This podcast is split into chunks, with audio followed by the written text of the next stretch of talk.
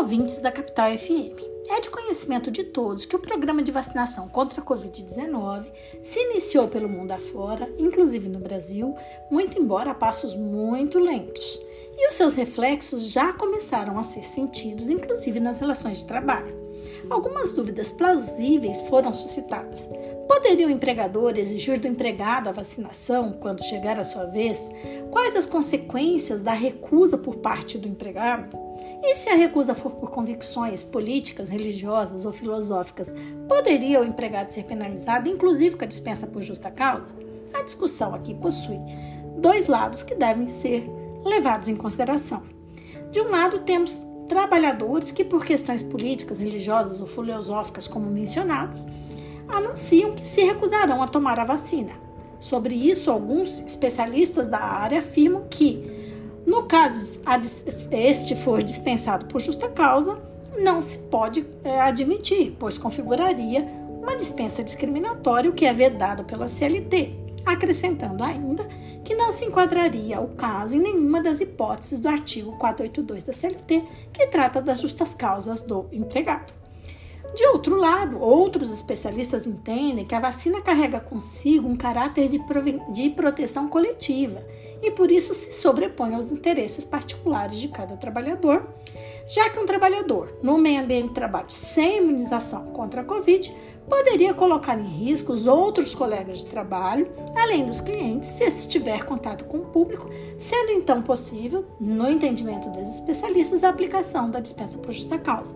Apontam inclusive como fundamento recente decisão do Supremo Tribunal Federal, adotada no final de 2020, quando os ministros entenderam pela legalidade do Estado impor sanções aos que se recusarem a tomar a vacina sem justificativa plausível, sendo possível também a adoção de medidas restritivas ao exercício de certas atividades e direitos. Entendemos que esta posição é aplicável ao contrato de trabalho.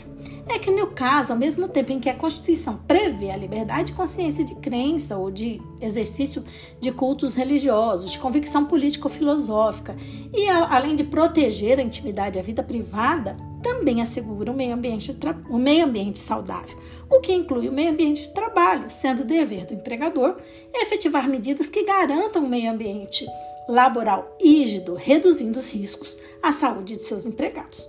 Logo, entendemos que o empregador pode exigir do empregado a comprovação da vacinação, condicionando até a sua a entrada nas dependências da empresa ao cumprimento dessa exigência, o que decorre de seu poder diretivo. Nesse sentido, a recusa injustificada pode gerar uma demissão por justa causa. Porém, não de forma automática, uma vez que é dever do empregador levar as informações sobre a necessidade da vacinação como medida de prevenção de doenças no ambiente de trabalho, entendimento este que vai ao encontro de guia de orientações recentemente divulgado pelo Ministério Público do Trabalho, MPT.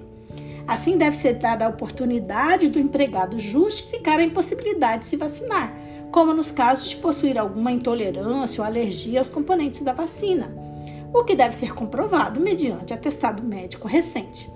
Por outro lado, diante da continuidade da recusa injustificada, cabe ao empregador de início aplicar sanções menos gravosas, de modo a compelir o empregado a respeitar a determinação da empresa. Por fim, mantendo o trabalhador sua posição, não restaria outra alternativa que não a dispensa por justa causa.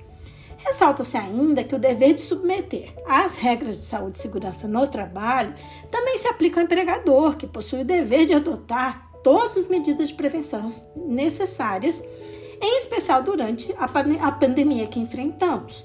Não havendo a implementação dessas medidas, pode o empregado se recusar a trabalhar até que estas sejam efetivadas, fato que não configurará falta grave do trabalhador e não poderá resultar em aplicação de penalidades. Na verdade, nessa hipótese, entendemos que a falta que estará sendo cometida é pelo empregador, podendo o empregado considerar rescindido o seu contrato e pleitear a sua, sua devida indenização, ou seja, configuraria a justa causa do empregador.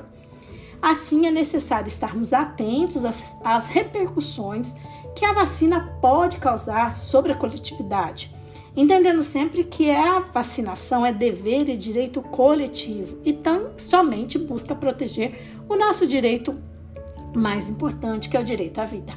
Esse podcast teve participação de Carla Leal, Leonardo Prado e Evandro Benevides, membros do grupo de pesquisa sobre o meio ambiente e trabalho, o GPMAT.